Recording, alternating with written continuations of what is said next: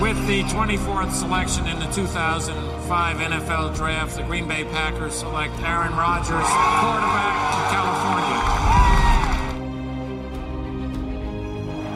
The final snap of Super Bowl 45.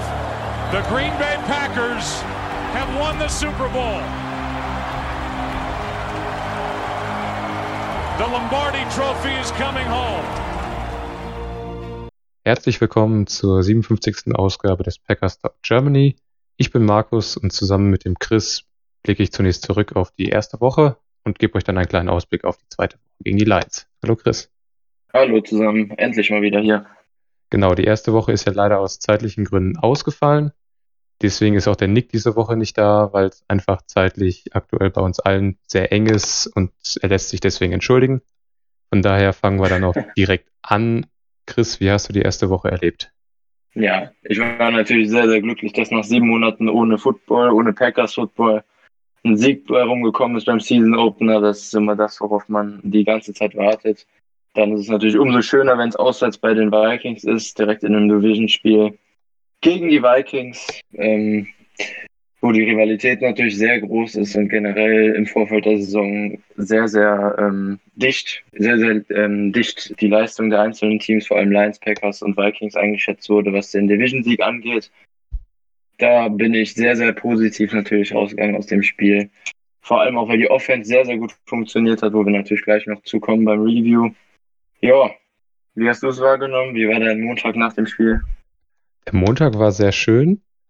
Wobei ich sagen muss, das Ende vom Spiel hat halt so einen faden, faden Beigeschmack hinterlassen. Mhm. Also, man freut sich über den Sieg, gerade gegen die Vikings. In unserer Division ist das sehr, sehr wichtig, mit 1 zu 0 zu starten. Aber das Ende war nicht ganz so toll. Wie fand, war es für dich, ohne Fans, das erste Mal ein Spiel zu erleben? Ich muss sagen, ich war tatsächlich sehr positiv überrascht. Ähm, ich war mir im Vorfeld sehr unsicher, wie das sein wird, ob das irgendwie ein bisschen Einfluss haben wird auf die, ähm, auf den Enthusiasmus, den man so da reinbringt als Fan zumindest.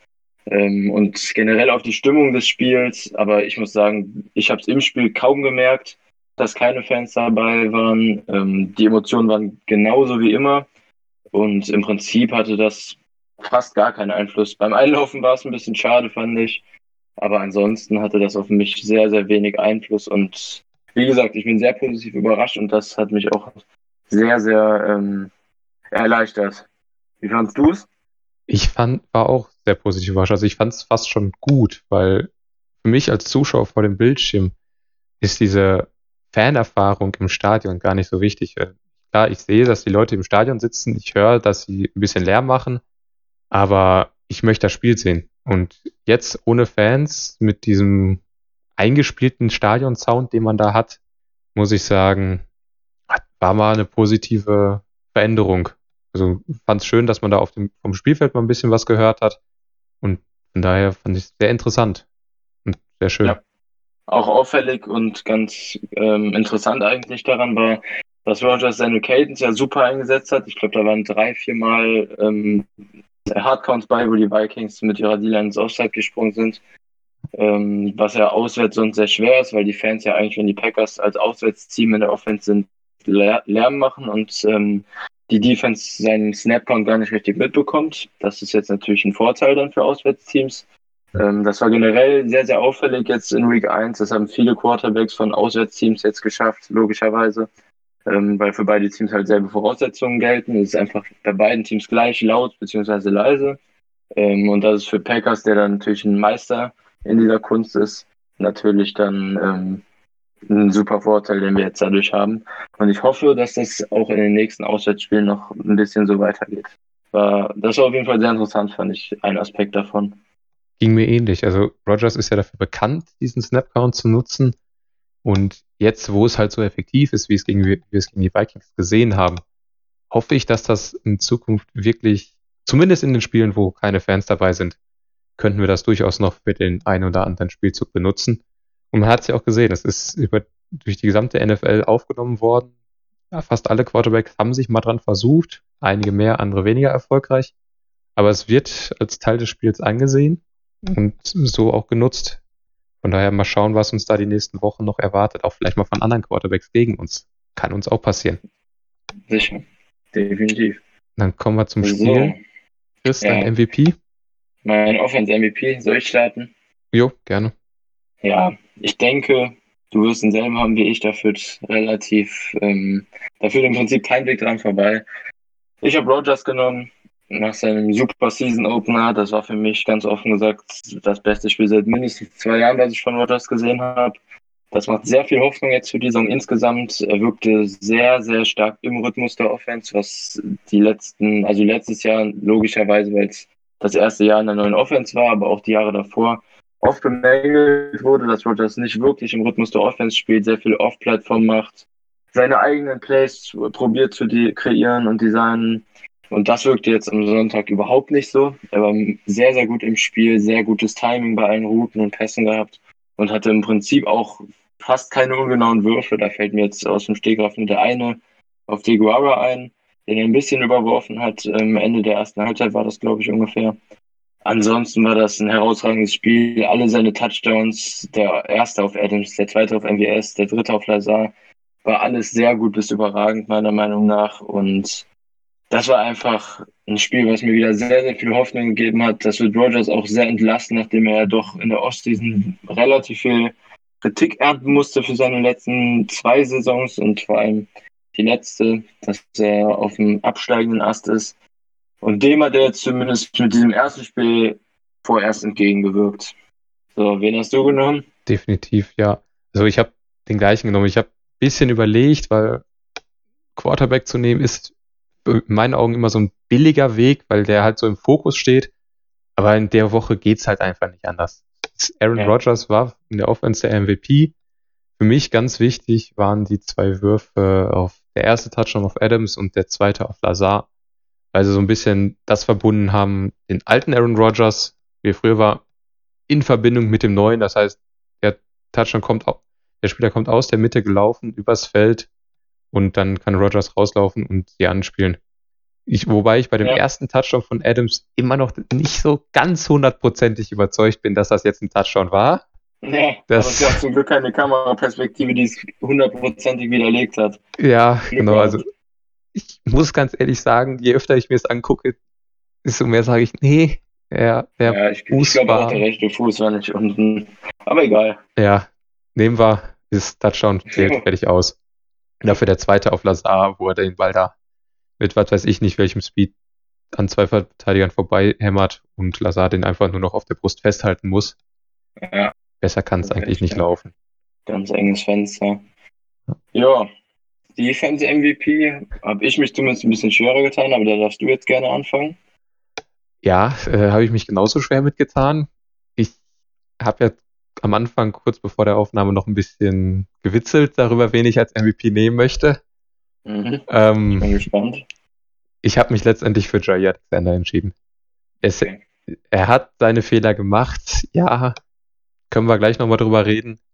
Der Safety, auch den, ein guter Quarterback, sieht, dass äh, Alexander da ein halbes Jahr vorher schon ins Backfield guckt und vielen überhaupt nicht im Auge hat und eigentlich nur im Sinn hat, auf Kirk Mhm. Cousins drauf zu gehen. Aber trotzdem, er zieht's halt durch, er macht's vernünftig, kann man nichts gegen sagen. Die Interception, schön die Konzentration behalten, als der Ball da auf seinem Helm herumtanzt, ist letztendlich runtergezogen, passt, Ja. kann man nehmen. Von daher, Jair Alexander, mein MVP. Ja. Dann diese Woche relativ langweilig. Ich habe mich auch für Jair entschieden. Ähm, einfach aus dem Grund, dass in der Defense für mich keiner richtig positiv herausgestochen ist und er halt die zwei, die zwei Plays hatte, die für mich das Spiel entschieden haben, die es gekippt haben in Ja. Richtung Packers. Wie du gesagt hast, Safety und Interception. Ähm, wo die Vikings anfangs nach ihrem Super Opening Drive noch sehr, sehr viel Wind in den Segeln hatten. Wurde das dadurch komplett genommen. Die Interception war stark, wie du gesagt hast, sehr, sehr starke Konzentration. Und deshalb war es dann trotz des Touchdowns am Ende auf vielen, wo er sich sehr, sehr schlecht anstellt in Press Coverage, meiner Meinung nach. Viel zu früh auf den Ball guckt, sehr gierig. Ähm, ist es dann trotzdem Jair geworden, einfach aufgrund der zwei Plays, die das Spiel dann entschieden haben. Vielleicht ähm, könnte man noch erwähnen, insgesamt die O-Line war herausragend. Da habe ich ähm, Bakhtiari und Jenkins erstmal rausgeschrieben. Jenkins erstes Style of Mhm. Red Tackle gemacht jetzt in der NFL. hat mir auch auf Tape nochmal sehr, sehr gut gefallen, muss ich sagen. In Pass Protection war das im Prinzip kein Downgrade zu Bulaga letzte Saison. Ähm, und auf Left Guard dann wie gewohnt solide im Pass, also stark im Pass Protection, solide im Run Blocking. Ähm, aber für mich diese anderthalb Quarter waren es ja, glaube ich, auf Right Tackle ungefähr, mhm. bis Patrick sich verletzt hat, ähm, waren schon sehr, sehr überraschend gut. Deshalb könnte man ihn definitiv noch erwähnen. Definitiv. Und, und Adams natürlich. Ja, also Adams Performance war sehr gut. Wobei ich aber auch sagen muss, da hat mir so ein bisschen das Herausragende, so dieser eine Moment, der über allen anderen steht. Für mich, für meinen Geschmack hat der gefehlt. Es waren alles gute Sachen, solide Sachen, aber nichts, wo ich jetzt sage, das ist jetzt der Kicker, das ist jetzt das, was ihn zum MVP mhm. dieses Spiels drückt. Genauso ja, bei Rogers dann halt auch zu gut, aber genau. Äh, also diesen einen ähm, Catch gegen Ende, den tiefen Pass über die rechte Seite auf Adams, der war schon überragend gepasst und gefangen. Aber ansonsten weiß ich, was du meinst. Adams ist halt kein, kein Julio Jones, der dann irgendwie in 40 Yards auf der Catch zum Touchdown trägt. Aber das Route Running gegen die jungen Cornerbacks, also er war wirklich immer offen. Die hatten überhaupt keine Mittel, ihn zu covern. Ähm, Densler und ähm, Hughes sind ja erstmal gestartet outside. Mhm. Das war wirklich einfach dominant. So muss es dann auch sein gegen einen Rookie Corner und einen anderen sehr jungen Corner. Ja, war einfach eine Machtdemonstration meiner Meinung nach. Aber du hast schon recht, so dieses Big Play bis auf diesen einen ganz tiefen Pass und den Touchdown eventuell. Mhm. Ähm, der ja wahrscheinlich doch keiner war, aber trotzdem, ähm, das hat gefehlt. Aber ja, Adams war natürlich herausragend. Ansonsten noch irgendjemand, den du erwähnen würdest? Ja, Kenny Clark. Und zwar nicht als MVP, äh, als, nicht als MVP im Sinne von er hat super gespielt, sondern das Fehlen von Kenny Clark. Das fand ja, ich so eklatant. Im Pass Rush, ja. Aber der Runstop fand ich auch mit Clark anfangs schon schwach. Ja, der war auch mit Clark schon nicht überragend, aber als Clark dann weg war, war das ja ganz grauenhaft. Ja, ja gut, aber also das wird sowieso die ganz wichtige Frage jetzt sein, weil wenn Clark jetzt wirklich irgendwie zwei, drei, vier Wochen ausfällt, dann ähm, das wäre schon sehr, sehr ungünstig, muss ich sagen, für den Runstop, weil dann sowieso sind wir da nicht sehr, sehr dicht besetzt. Unsere mhm. Linebacker sind jetzt nicht gerade die Runstopper. Deshalb sind wir da eigentlich auf Clark enorm angewiesen im Runstop. Und selbst mit Clark sind wir wenn überhaupt ein durchschnittlicher Runstop, eher ein bisschen weniger. Und ohne Clark, puh. Das wird ganz, ganz schwierig. Also wir können, ich kann es jetzt schon mal vorwegnehmen, zu dem Zeitpunkt, wo wir jetzt aktuell aufnehmen, haben wir noch keinerlei Infos zu Kenny Clark, inwiefern er verletzt ist, wie lange er ausfällt, ob er ausfällt. Also ich habe gerade ja. die üblichen Quellen offen. Ich sehe zu dem Zeitpunkt hier nichts.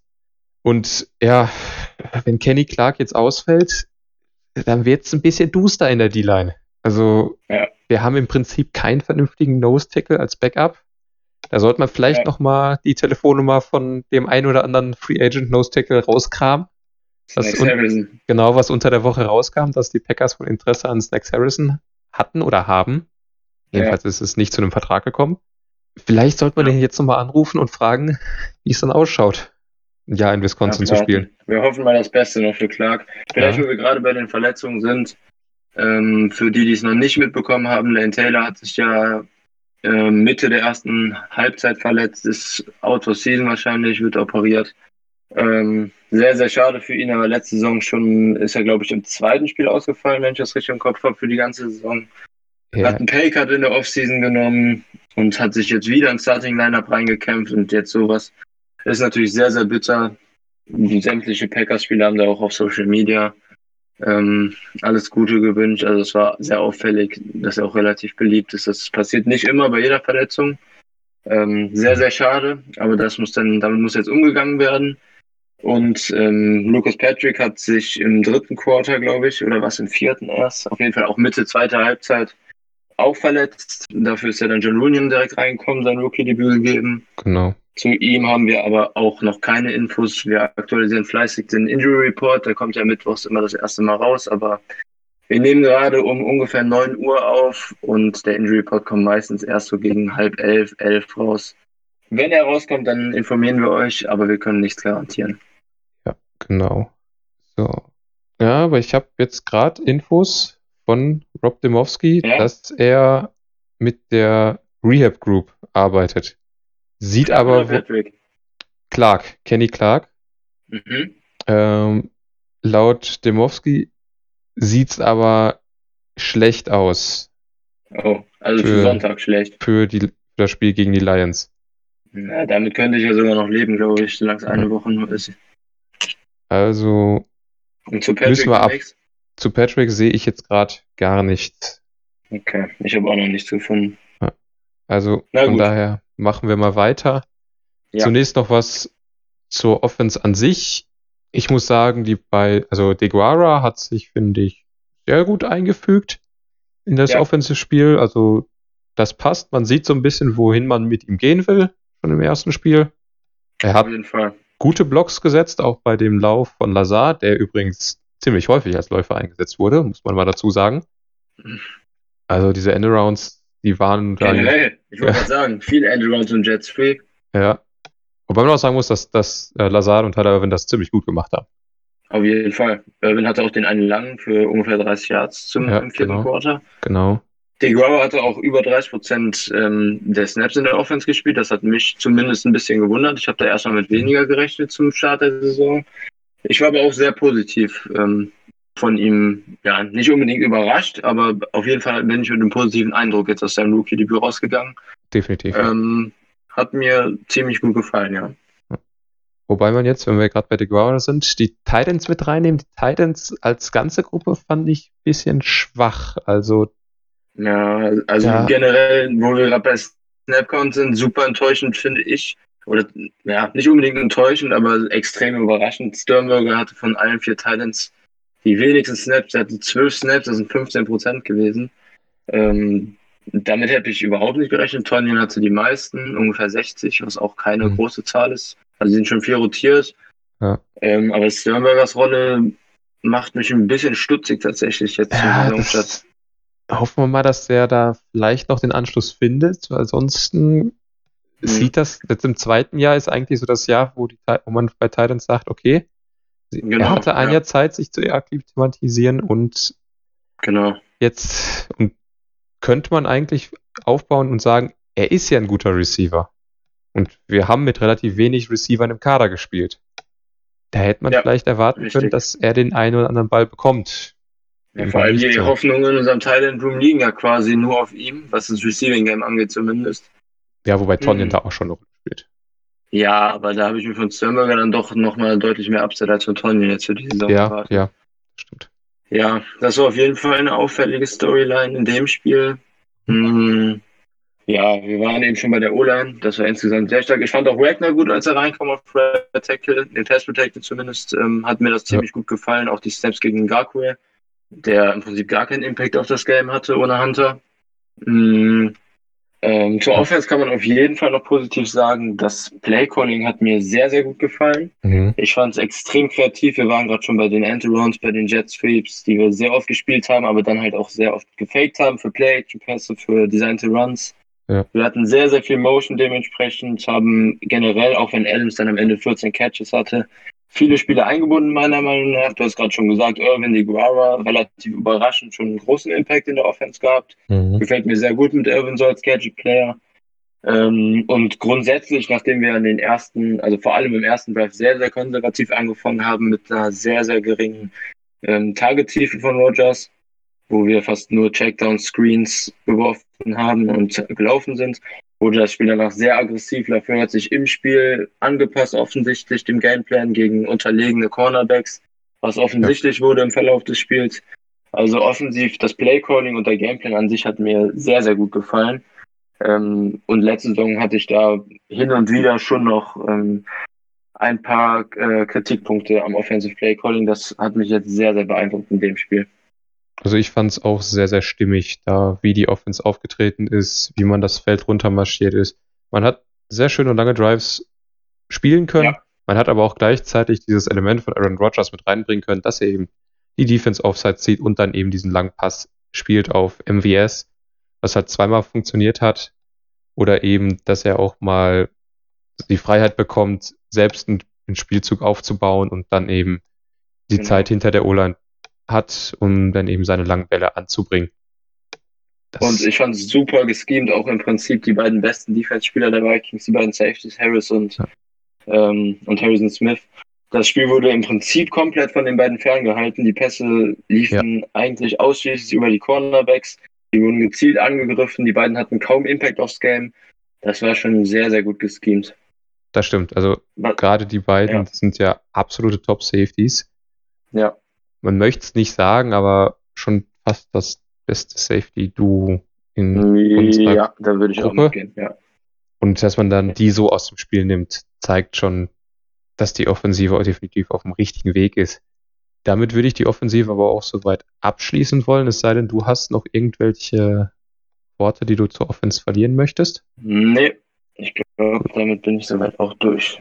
Aber, ja. Wobei, man kann vielleicht noch ähm, ganz zum Abschluss sagen, dass ich es sehr, sehr gut fand, ähm, wie MDS eingesetzt wurde, trotz der zwei mhm. doch sehr schlimmen Drops eigentlich. Ja, die waren das grauenhaft. Eine, also das ist die waren beide grauenhaft. Das eine war, glaube ich, ein Third Down ganz frei über die Mitte bei der ja, Crossing Road. Genau. Und das andere war der überragende Pass von Rogers über 40, 45 Yards, den er ganz einfach ohne Pressure, ohne Gegenspieler an Mann droppt. Die waren beide furchtbar, aber trotzdem hat Rogers danach weiter MBS vertraut. Ja. Das war sehr auffällig. Ähm, das hat man bei Rogers auch nicht immer bei so relativ schlimmen Drops. Und ich fand in dem Spiel, was MBS gezeigt hat, das ist genau die Rolle, die man von ihm so erwarten kann. Ja. Als Deep Target, dann ab und zu für Yards after Catch. Ähm, eben kein High Volume Receiver, nicht nee. so viele Targets, aber dann immer wieder gezielt für Deep Shots einsetzen. Und das hat in dem Spiel dann perfekt geklappt. Und die zwei Drops kommen ja dann auch nicht jedes Spiel. Das ist ein, eigentlich eine Sache, die, die sehr, sehr Richtung Mitte regressiert in der Regel. Und ich bin da sehr zuversichtlich, was jetzt dann doch das dritte Jahr angeht, nachdem MWS ja letzte Saison eine sehr, sehr starke Down-Season hatte und auch sehr stark in die Kritik geraten ist. War ich sehr glücklich nach dem Spiel. Ja, hoffen wir mal, jetzt dass du recht wir behältst. Von mir aus, ja, wenn du nichts mehr hast, können wir jetzt ganz zu Defense kommen. Genau. Leg mal los. Ja, also ich würde vorne anfangen. Wie gesagt, die Defensive Line haben wir gerade bei Kenny Clark schon so ein bisschen angesprochen. Also wieder keine überzeugende Leistung, meiner Meinung nach. Mit Kenny Clark war es durchschnittlich bis okay. Als Kenny Clark dann weg war, war es grauenhaft. Und zwar wirklich grauenhaft. Also so leicht wie Devin Cook mhm. da durch unsere Defensive spaziert ist, da bekommt man gegen ein Team, was noch eine bessere O-Line hat, mit einem ähnlich guten Running Back, äh, ja. eventuell sehr große Probleme. Und ja. das, das, zieht sich leider aus der letzten Saison schon durch. Mhm. Da können wir dann auch noch so gute Mittellinebacker haben, wenn die halt ständig, wenn die D-Line ständig überrannt wird, machst, ja. machst du aus Linebacker nichts. So. Also ich finde, Chris Barnes hat ganz gut gemacht am Anfang, der sehr, sehr überraschend gestartet ist, auch eine super Entwicklung. Äh, er wird gecuttet und kommt dann zurück ins Active Roster und startet dann Week 1. Da fragt man sich auch manchmal, was so im Front Office abgeht. Ja, das ähm, ist halt, er hat die Chance ergriffen, die er bekommen hat. Ja, ich fand ihn auch gegen den Run zumindest äh, ziemlich solide, aber dann wurden die Snaps ja im Laufe des Spiels deutlich weniger. Ähm, ja, also was ich sehr auffällig fand, wir hatten an der Line im Prinzip überhaupt keine Kontrolle, trotz eigentlich von den Namen Überlegenheit. Die Vikings haben im Run-Blocking zumindest sehr, sehr stark gemacht. Das erste Drive war sehr beeindruckend.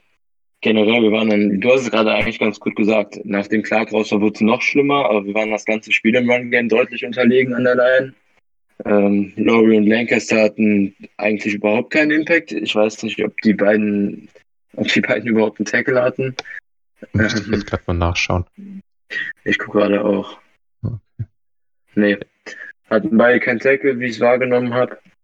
Ähm, so kam es auch rüber. Beide überhaupt keinen Impact gehabt. Sehr, sehr, ja, beängstigend schon fast. Wie du hast gerade eigentlich ganz schön gesagt. Gegen Teams, die noch besseres Run-Game haben als die Vikings, wird es sehr kritisch. Was ich aber fast noch beeindruckender und schockender fand, ist, dass wir am Anfang war der Pass Rush noch okay, aber ab der zweiten Halbzeit haben die Vikings uns sogar in der O-Line ähm, in Pass Protection dominiert. Beide Smith waren noch auf dem Feld, Gary war da, gut, Clark mhm. war raus. Ähm, aber auch zum Ende des Spiels, es waren ja dann eindeutige Passing Downs, also auch nichts Überraschendes, was die Vikings gespielt haben, keine keine großen Play-Action-Fakes oder Screens oder sowas mehr. Also, dass Cousins den Ball sehr schnell losgeworden ist. Es waren einfach klassische Passing-Sets. Wir haben es sehr, sehr wenig hinbekommen, da O'Neill und Reeve auf den beiden Tackle-Spots irgendwie zu schlagen. Auch wenn Smith, also wenn sie dann in der ersten Halbzeit dann sein eines Sack hatte, das war stark. Aber in der zweiten Halbzeit fand ich es im Pass schon sehr, sehr wenig. Und generell vom Defensive Play Calling und vom Effort der Defense ein bisschen ähm, schockierend fast schon. Äh, auf jeden Fall ein bisschen mau. Ich weiß nicht, ob es dir aufgefallen ist. Mir ist es auf jeden Fall auch schon während des Spiels aufgefallen. Mhm. Patton hat Preston Smith in die Coverage geschickt.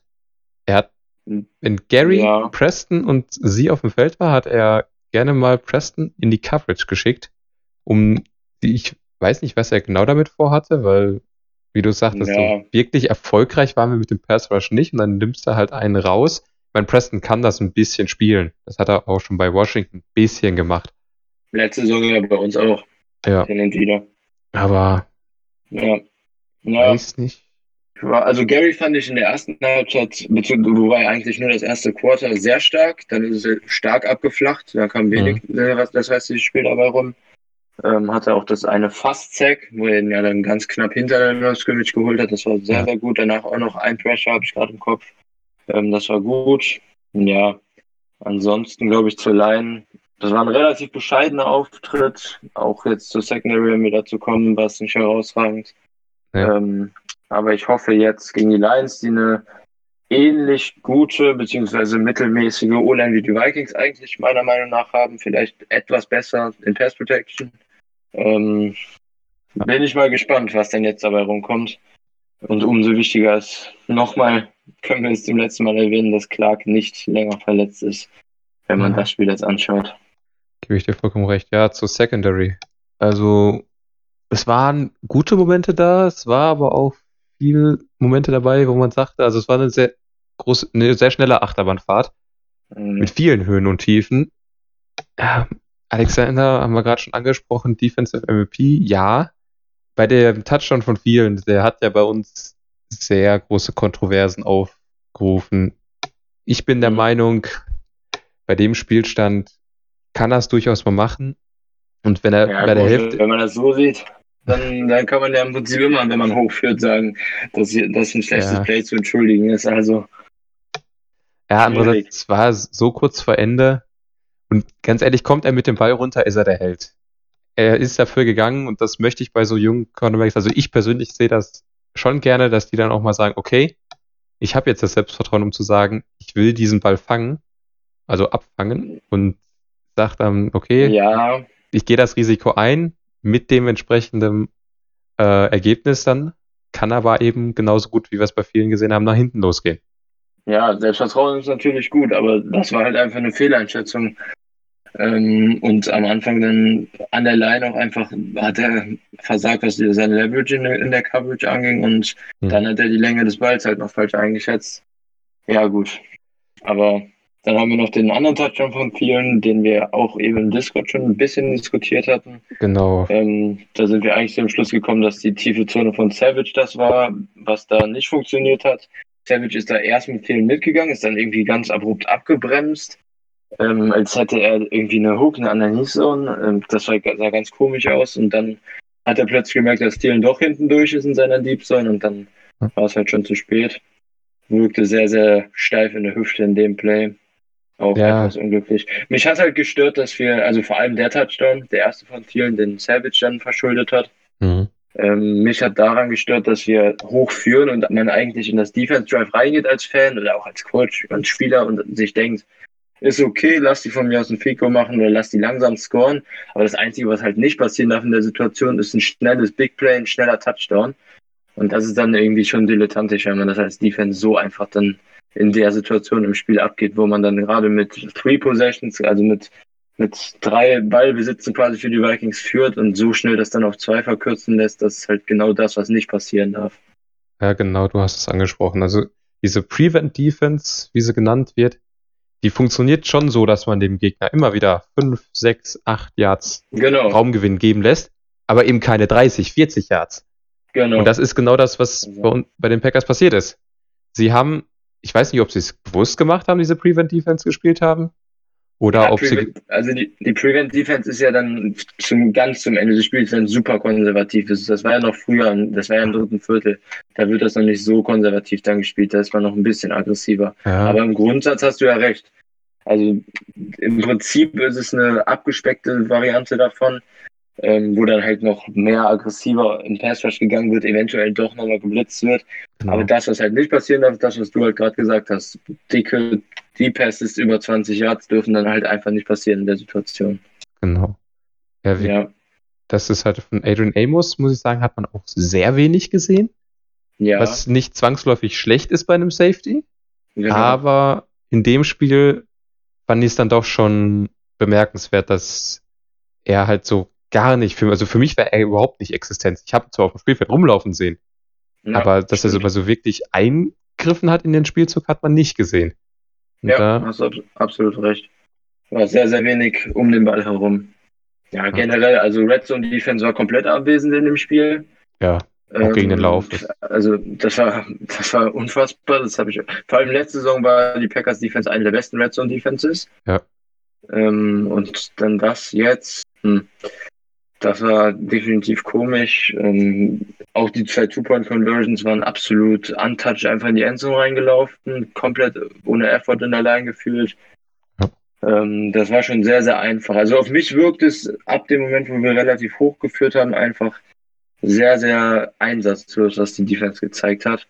Ja, da ähm, hat so ein bisschen, ein bisschen die Spannung gefehlt. Ja, genau.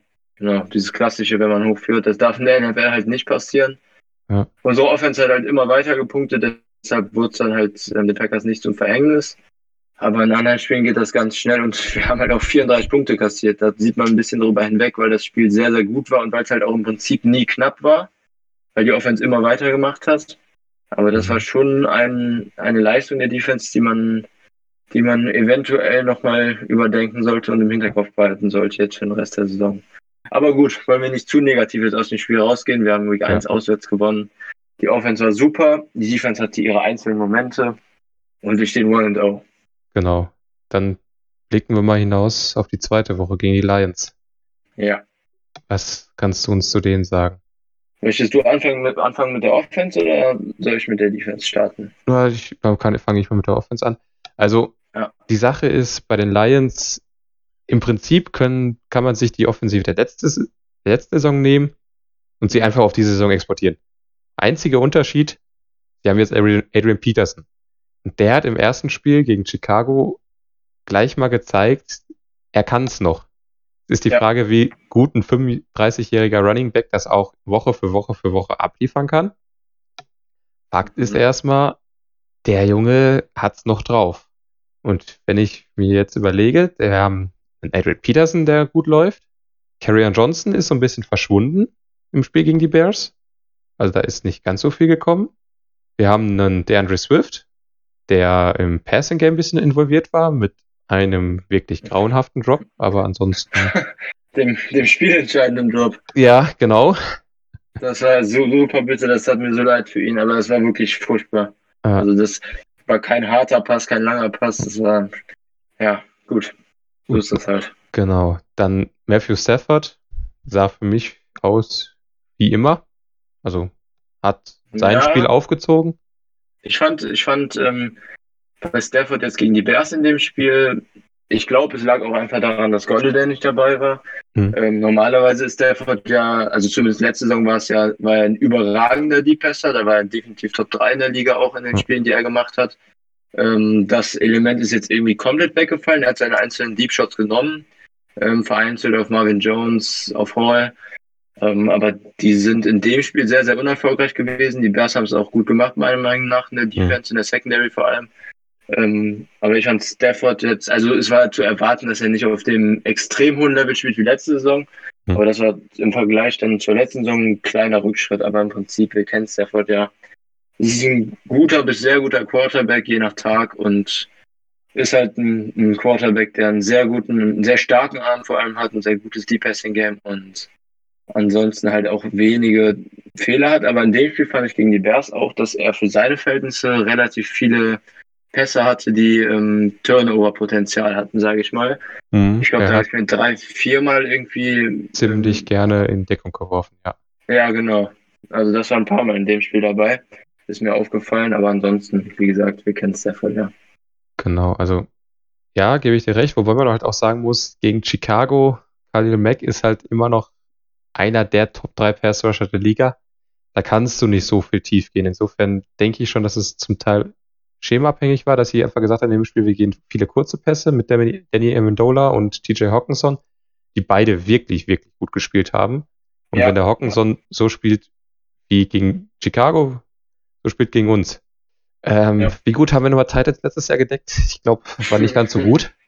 Das könnte sehr, sehr böse ausgehen. Zumal sie ja mit Jesse James noch einen zweiten Titan dabei haben, der jetzt auch nicht ganz schlecht ist. Nee. Und ähm, Kenny Orladay, kann ich sagen, ist auch diese Woche zumindest noch limitiert im Training. Von daher müssen wir mal schauen, ob er spielen kann. Marvin Jones ist aber weiterhin da und auch immer noch eine Waffe. Und Quincy Cephas, Rookie Wide Receiver von Wisconsin, ist dabei. Der hat auch relativ viele Snaps jetzt schon gekriegt in seinem ja. Rookie-Debüt und hatte auch ein paar Catches. Sah ganz gut aus, ist halt so ein physischer Wide Receiver. Ja, wobei ähm, er halt drei Catches von zehn Targets hatte. Gut, er, von, davon ziehen wir mal ein Target ab, was Stafford, äh, weiß nicht, wie hoch überworfen hat, aber ja. drei von neun ist halt jetzt. Ja, war kein überragendes Debüt nee. auf jeden Fall, aber trotzdem, Rookie Wide Receiver kann man auch noch. Und wie gesagt, halt überraschend viele Snaps hat er bekommen. Hätte ich nicht erwartet. Aber für mich steht und fällt die Offense halt dann in der Gefährlichkeit, was das Passing Game angeht, dann damit, ob Golladay spielt. Weil als Defense ist Golladay schon absolut Elite jetzt letzte Saison geworden. Und das hat man dieses Spiel sehr gemerkt, fand ich, dass er nicht dabei war. Aber wie, also Amendola fand ich auch herausragend in dem Spiel gegen die Bears, gebe ich dir recht. Und ja. Hawkinson war auf jeden Fall für seine Second Season auch schon ein sehr, sehr guter Start. Da kommen wir nochmal zur O-Line, um das Gesamtpaket zuzumachen. Ich, sie war okay. Sie war nicht überragend, ja. sie war auch nicht gut. Sie war irgendwo Mittelfeld meiner Meinung nach. Man muss dazu sagen, dass der Starting Right Tackle Hala Pulovi Vati Vaitai, äh, ja, danke für den Namen, verletzungsbedingt angeschlagen ist. Auch diese Woche eher limitiert trainieren wird. Auch er ist fraglich für das Spiel, Stand heute. So stand jetzt, laut mhm. Detroit Beat Reportern ist auch er fraglich. Dementsprechend, wenn der Right Tackle schon mal so ein bisschen wackelt, meiner Meinung nach ist er auch der bessere Tackle der beiden, also von Right und Left Tackle. Taylor Decker haben. Hm. Also der Decker ist jetzt die letzten Jahre eigentlich schon besser als Vaitai gewesen. Vaitai war ja immer Swing Tackle bei den Eagles, der ist ja jetzt ja, genau. zu den Lions gekommen. Ähm, und Vaitai hat in Pass Protection eigentlich bis auf letzte Saison, wo er okay war, davor die Saison immer Probleme und Decker ist ja eigentlich zumindest solide in Pass Protection. Also da würde ich Decker schon noch ein bisschen besser sehen als Vaitai. Ah, sehe ich tatsächlich, wie gesagt, ich sehe Vaitai ein Stück besser, weil er für mich kompletter ist. Er ist nicht so gut in der Pass Protection, meiner, wie Decker, ja, gebe ich dir recht. Aber er ist eben das Stückchen im Runblock besser, was ihn, ihn dann im, im Gesamtpaket besser macht. Ja, also für ihn hat der Ty Crosby jetzt gespielt, der so ein bisschen generell der Swing O-Liner gefühlt der Lions ist, der auch Interior ja. öfter, öfter mal gespielt hat. Ähm, der hat, fand ich, in Ordnung sogar gemacht. Für den Backup war es gut. Ja. Aber das ist jetzt nichts, was, was irgendwie, ähm, wo man Angst vor hat als Edge Rusher, sage ich jetzt mal. Nee, die Interior auch an sich. Äh, klar, Frank Regno ist eine Bank, kein herausragender Center, aber solider, guter Center. Guter. Ja. Die Guards, schauen wir mal. Da haben sie ja auch mit Jonah Jackson einen Rookie mit drin und ich glaube, Logan Stenberg ist auch noch ein Rookie. Den richtig? Ja, aber Left Guard ist Joe Dell. Ja, ah ja, stimmt, den hatten sie letztes Jahr schon. Genau. Wobei ich. Ja, Jackson, Jackson am College ja ein sehr, sehr guter Pass Protector. Ähm, die fand ich jetzt beide so lala gegen die Bears. Generell die Interior Ulan fand ich so lala. Ähm, mhm. Im Run-Blocking war es ganz gut eigentlich. Pass Protection war. Also es war mhm. insgesamt eine sehr mittelmäßige Leistung, fand ich, von der Lions Ulan. Hast du eben ja auch schon angesprochen. Mhm. Ähm, das gilt eigentlich sogar für alle fünf. Wobei man halt auch sagen muss, dass die Bears eine ziemlich gute D-Line haben. Ja, das, das, ja, wobei Robert Quinn ja zumindest noch ausgefallen ist. Wenn der noch dabei ist, dann ist es wirklich eine Elite, die da noch mit Hicks ja, und Robertson Harris dazu. Das ist schon sehr stark, aber gut. Also von daher, also wie gesagt, die größte Gefahr droht uns halt, dass die Lions uns A in Grund und Boden laufen und dann wenn halt Peterson wirklich, und ich schätze mal, der wird heiß sein gegen die Packers. Peterson ist ja immer gegen die Packers super. Genau. Und wenn der dann nochmal so ein Spiel raushaut und Karen Johnson vielleicht wieder so ein bisschen zu seiner alten Form zurückfindet, das wird ganz, ganz schwierig, die aufzuhalten. Und wenn Patton dann drauf geht, also sich darauf konzentriert, diesen Lauf zu stoppen, dann könnte das eventuell sehr, sehr offen hinten werden. Mit ja, einem Cephas, wie du schon gesagt wir, hast. Genau. Das Problem hatten wir ja auch schon letzte Saison im ersten Spiel gegen die Lions. Da sind wir ins Spiel gegangen, wollten den Run stoppen und haben sofort in den ersten zwei Drives zwei 50 Yard Bomben kassiert. Genau. Auch von Golladay und Hall war, glaube ich, von Marvin Hall war die zweite auch ein Deep Threat. Ja. Ähm, ja, wie gesagt, für mich steht und fällt das Matchup Lions Offense gegen Packers Defense mit Golladay. Mhm. Wenn er nicht spielt, gehe ich sehr, sehr positiv da rein tatsächlich. Ähm, wenn er spielt, dann glaube ich, dann könnte das schon in Richtung Offensive Shootout gehen. Ja. Und dann weiß ich nicht, ob dann man das mit Stafford dann unbedingt haben will. Gebe ich dir recht, wobei ich ein bisschen anders sehe. Wenn Golladay spielt, wird es extrem schwierig. Der, also mhm. offensiv gegen defensiv. Aber selbst ohne Golladay, glaube ich, mit Marvin Jones, mit Agnew, mit Hall, haben die da drei Deep Threats. Wenn Marvin Jones, okay, Alexander kann ihn rausnehmen. Aber ob King mit einem ja. Hall oder mit einem Agnew. Also, also abtauchen wird die Offense nicht, da, das, nee. das auf jeden Fall recht. Also es wird auf jeden Fall wieder ein Spiel mit vielen Punkten geben. Ja, zumindest. Kannst du definitiv auch vorstellen. Wenn es offensiv danach geht. Gut, aber haben wir mal genug die Offense bequatscht? Wie sieht es mit der Defensive aus? Ja, fangen wir mal auch wieder in der Front an, würde ich sagen. Ähm, Patricia ist, ist jetzt die letzten zwei Jahre mit seiner Defense eher weniger erfolgreich gewesen, obwohl er ein Defensive-Minded Head Coach ist. War er äh, Defense-Koordinator bei den Patriots vorher. Deshalb, also auch generell vom Personell, die, die Lions haben in der Offseason ziemlich viel gemacht eigentlich, was Personal angeht in der Defense. Ähm, da komme ich gleich noch zu den einzelnen Positionsgruppen. Deshalb bin ich eigentlich mit relativ hohen Erwartungen in die Saison jetzt reingegangen. Ähm, in der D-Line hat sich an sich nicht so viel getan. Trey Flowers kommt jetzt in seine zweite Saison, war letztes Jahr für seinen Vertrag ein bisschen enttäuschend, ähm, nachdem er von den Patriots gekommen ist. Daneben dann Deshaun Hand, der jetzt in sein viertes Jahr kommt, und ähm, Danny Shelton von den Patriots, einer von vielen Patriots-Neuzugängen, die die Lines geholt haben. Ähm, klassischer True Gapper halt im Patriots Defense System gegen den Run. Soll den Linebackern Wege machen. Ähm, und dann haben wir daneben noch die beiden Okwara-Brüder. Auf der Edge-Seite Julian Okwara war ja sogar Third-Round-Pick jetzt. Mhm. Ähm, dieses Jahr ist Rookie und sein Bruder Romeo ist ja schon mehrere Jahre bei den Lions. Ähm, da hatte Romeo Okwara jetzt noch deutlich mehr Snaps im ersten Spiel. Ich erwarte, dass sich das jetzt im Laufe der Saison mehr in Richtung Julian Okwara kippt der bei, der bei Notre Dame ja schon relativ gut war, auch ziemlich produktiv. Ähm, aber ich weiß nicht, wie du es wahrgenommen hast. Also für mich war es im Prinzip dasselbe Bild wie letztes Jahr. Die Lions haben aus dem Foreman Rush keinen Druck kreieren können. Gegen die Bears O-Line, die ähnlich wie die Lions O-Line Mittelmaß ist in Pass Protection in der NFL. Ähm, und da habe ich dann in dem Spiel jetzt Lions Bears sehr, sehr wenig Pressure gesehen von der von der Lions D-Line, ohne Blitz zumindest, also im Foreman Rush. Ja, es ist irgendwie das ein ähnliches Bild wie letztes Jahr. Nick Williams ist noch von den Bears gekommen, auch Interior D-Liner, aber auch eher wenig Qualitäten im, äh, Qualitäten im Pass Rush. Ich denke, dass unsere O-Line in dem Matchup ganz klar die Oberhand haben sollte. Nach dem, äh, nach dem überragenden Auftritt jetzt auch gegen die Vikings bin ich da ziemlich positiv gestimmt. War ja auch letzte Saison in beiden Spielen ziemlich dominant gegen die Lions wenn es um die Pass Protection geht, gebe ich dir recht. Ja, ja. Gegen den Lauf ähm, hatten wir ja schon gegen die, gegen die Vikings Probleme. Das dürfte jetzt gegen die Lions nicht besser werden, sagen wir es mal so. Also Trey Flowers, muss ich auch sagen, ein bisschen enttäuschend für den Vertrag, den er hat, für die Leistung, die er schon mal gezeigt hat. Aber halt trotzdem immer noch einen, den man auf der Rechnung haben muss. Auch als ähm, Runstopper halt, ja. Ja. Weil das ist auch so ein bisschen das, ähm, was halt von den Patriots kommt. Die Patriots versuchen halt über die Coverage die Sex zu erzwingen. Genau. Und genau. Da kommen wir jetzt halt zu dem Knackpunkt in dieser Defensive. Da kannst du ja nochmal was zu sagen. Wie sieht denn die Cornerback-Position aus bei den Lions? Ja, Oder die Defensive Back allgemein? Machen wir erstmal die, die Linebacker.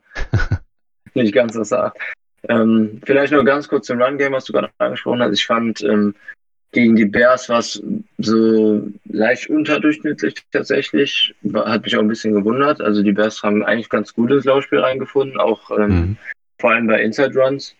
Ähm, über das Echt kam noch nicht so viel, aber so, so funktioniert das ähm, Bears Running Game ja prinzipiell eigentlich nicht. Also das war zumindest gegen die Lions ganz okay. Ähm, ja, da kommen wir zum Second Level, Linebacker Level. Ähm, da haben die Lions den nächsten Patriots-Spieler geholt. Jamie Collins ist gekommen, zu seinem alten Defense Coordinator zurück. Ähm, hat ja letztes Jahr bei den Patriots so, eine, so einen kleinen zweiten Frühling seiner Karriere. Mhm. Und hofft jetzt, dass es bei den Lions so weitergeht. Wurde aber gegen die Bears früh ejected. Ähm, Wo, wobei das halt auch wirklich, also ja, die Ejection ist, ja, wenn man die Regeln so auslegt, ja, die ist richtig, aber. War hart. Come on. Ja, er beugt sich da runter, aber er stößt niemanden. Genau.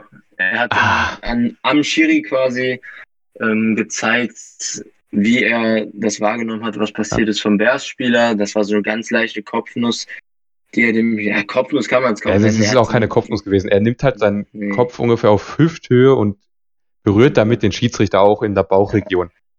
Ja, war ein bisschen strittig, aber es wurde auch schon bekannt gegeben, dass er jetzt nicht suspendiert wird für irgendwelche Spiele. Ja. Also er wird definitiv dabei sein. Zumindest das, ja. Ja, ist auch fair. Ist dann auch der klare Nummer 1 Linebacker, der Mike Linebacker bei den Lions. Ähm, daneben haben wir noch Jared Davis, der jetzt in seinem letzten Rookie-Jahr ist. Ähm, relativ enttäuschend bisher, war ja auch First-Round-Pick. Christian Jones war auf Edge oft, ist eigentlich kein Off-Ball-Linebacker, ist eher ein Edge-Rusher. War meistens auf der anderen Seite von Flowers in, Nickel, in der Nickel-Defense. Ähm, Ragland haben sie geholt von den Chiefs, auch ehemaliges First-Round-Pick, von den Jets aber damals gedraftet noch. Ist ja auch schon gut rumgekommen, spielt ein paar Snaps. Und ganz interessant ist eigentlich noch Jelani Taiwai, ähm, ganz klassischer Run-Stopping-Linebacker, sehr, sehr heavy. Letztes Jahr Second-Round-Pick gewesen, dann seine Rookie-Saison, was Run-Stop angeht, auch schon ziemlich gut. Den sollte man da definitiv auf der Rechnung haben. In Coverage ist das aber bestenfalls Mittelmaß. Oh, da bist du aber schon Insgesamt finde ich, ich sage ja bestenfalls. Insgesamt finde ich das Linebacking, muss ich sagen, aber eigentlich ganz solide bis gut. Vom, zumindest okay. vom Personal. Ähm, ohne Collins ist da natürlich ein dicker Bruch drin, hat man gegen die Bears, fand ich, auch gesehen dann nach ja, der Ejection. Definitiv. Ähm, aber insgesamt ist das solide. Zumindest im Runstop. In Coverage ähm, wird sich das über die Saison dann sicher noch zeigen. Collins ist halt auch ein Linebacker, der ja richtig eingesetzt werden muss in der Defense. Ähm, der auch halt für den Runstop die diese Two-Gapper vor sich braucht. Die hat er aber mit ähm, Shelton und auch mit Hand in gewissermaßen. Wird man noch sehen. Du noch was zu den Linebackern oder soll ich zu Secondary kommen? Hm, zu den Linebackern. Elijah Lee sollte man nicht aus der Acht lassen. Der ist zwar auch schon, wenn ich ihn jetzt nicht verwechsel, das ist nicht der Rookie, sondern Nee. Ja, das ist der Rookie, der, der aus Kansas oder, glaube ich, kam. Nee, aus San Francisco kam der. 2017 siebten Pick. Genau. Ist jemand, den ich immer ganz gerne sehe, wenn er spielt, weil er eben relativ athletisch ist. Also vielleicht könnt, könnte es sein, dass sie den häufiger reinbringen. Zumindest bei Second und Third Downs, ja. Genau, und ansonsten, es ist halt ein Linebacker, was Lauf stoppen soll und was äh, ähm, auf Blitzen kommen soll. Also, genau, was ja auch Collins Stärke ist. Genau. Also von daher müssten wir halt mal schauen, da wird vielleicht ein Spiel sein, was für Jamal Williams und AJ Dillon sehr wichtig wird, wie die Jungs mhm. halt in Pass Protection dann arbeiten. Ja, das stimmt. Gut. Alles klar. Dann kommen wir dann zu den Secondary. Secondary. Da haben die Lions relativ viel gemacht in der Offseason. Ähm, Darius Slay ist weg. Ein oh. neuer Nummer 1 Corner wurde dann ganz früh im Draft mit Okuda gedraftet, der beste Cornerback der Klasse aus Ohio State. War jetzt in Week 1 aber leider verletzt. Kann gut sein, dass er jetzt gegen die Packers sein Debüt gibt. Wird man dann sehen, können wir dann jetzt im Prinzip auch nur anhand des College Checks bewerten, was, was eigentlich schlicht überragend war. Ähm, leider jetzt noch kein NFL-Tape dazu gesehen, jetzt gegen die Bears. Ähm, dann auf der anderen Seite haben wir Desmond Trufant, der lange bei den Falcons war und dann jetzt zu den Lions gekommen ist. Der war für mich jetzt gegen die Bears auch der beste Corner eigentlich. Ähm, Rivario hat auf der anderen Seite gestartet, outside, auch Second Year Cornerback. Ähm. Fand ich jetzt in dem Spiel eigentlich ähm, relativ up and down, muss ich sagen. Hatte ein paar, paar einfache, ähm, einfache Catches zugelassen.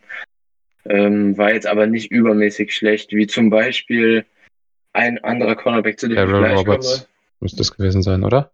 Daryl Roberts fand ich tatsächlich in seinen wenigen Snaps, die er gespielt hat, ganz okay. Hatte auch, glaube ich, ein, zwei Pass Deflections ähm, oder zumindest Forced Incompletions.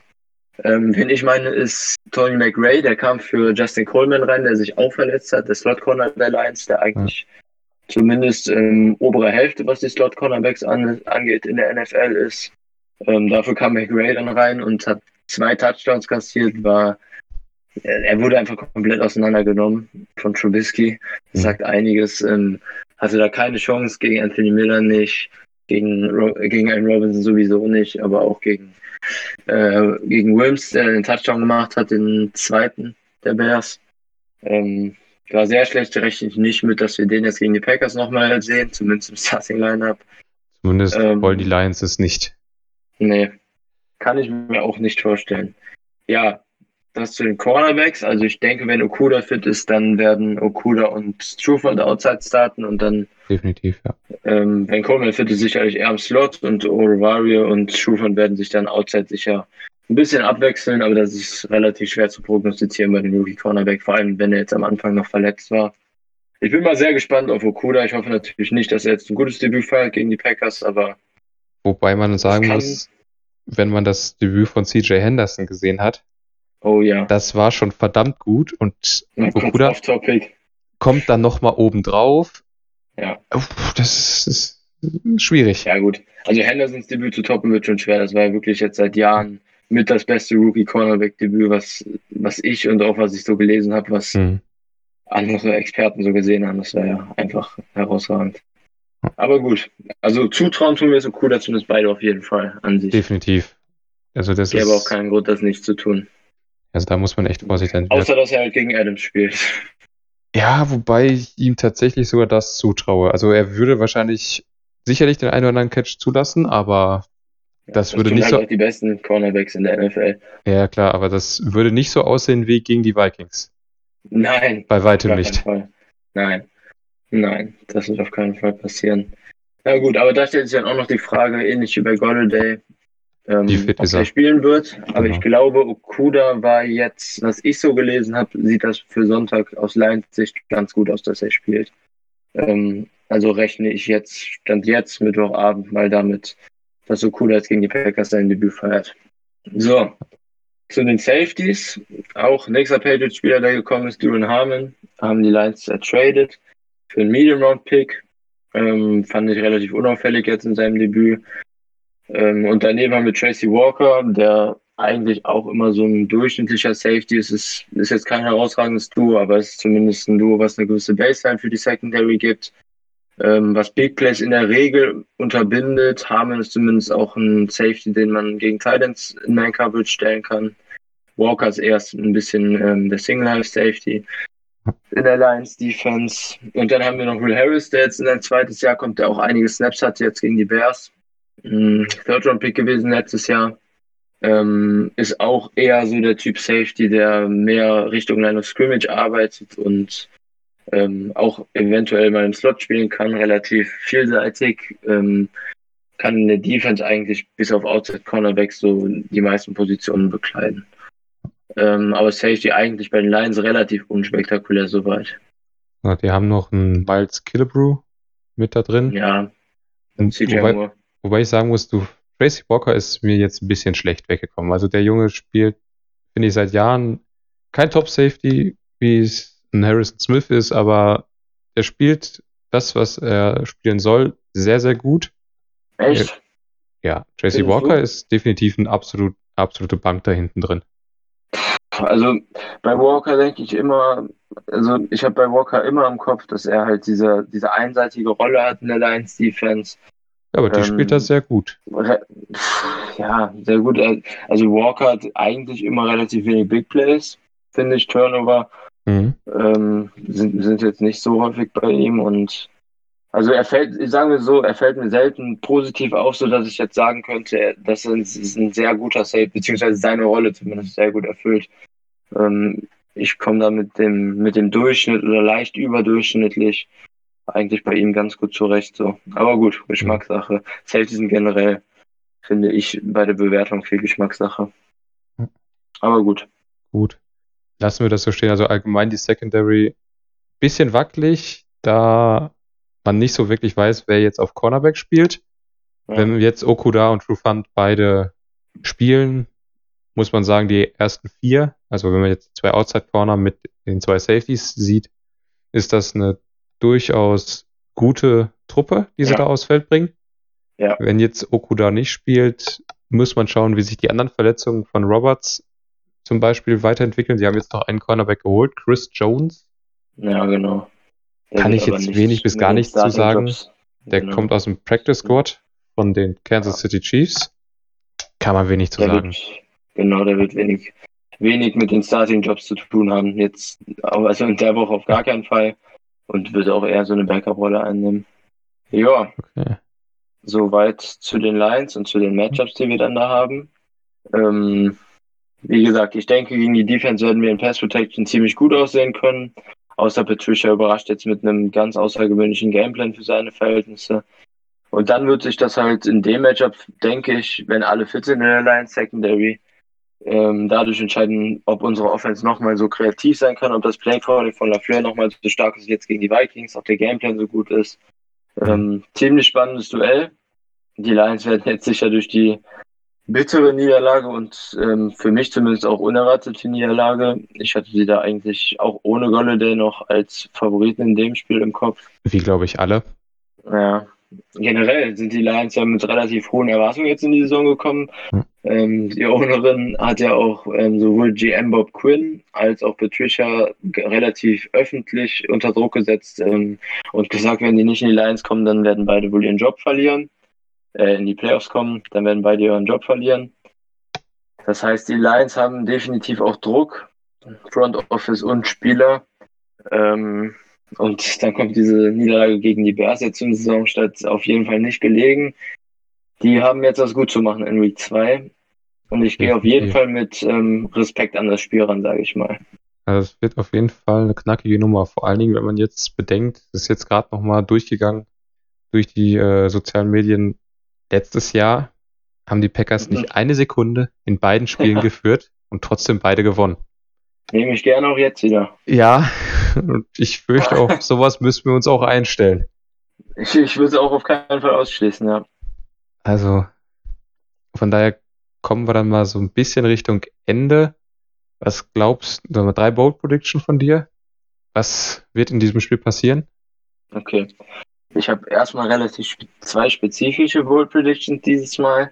Mhm. Ähm, die erste ist, bezieht sich auf Kirksey, ähm, okay. der für mich, der für mich so ein mittelmäßiges Debüt jetzt hatte. Ich glaube, jetzt im zweiten Spiel bestätigt sich dann so ein bisschen der Eindruck aus dem Camp. Deshalb sage ich voraus, Kirksey wird eine Interception plus ein Sack und 10 plus Tackles haben. Also 10 oder mehr Tackles in dem Spiel. Ähm, die Statistik reicht in der Regel dann irgendwie, um Defense Player of the Week zu werden.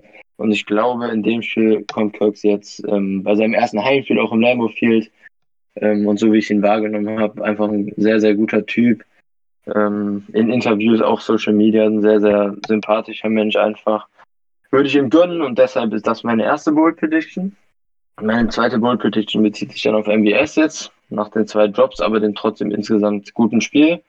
Glaube ich, dass er jetzt richtig eskalieren wird gegen die ähm, Lions und unser Deep Passing Game überraschend stark sein wird ähm, und MBS 150 oder mehr Yards und zwei oder mehr Touchdowns in diesem Spiel machen wird.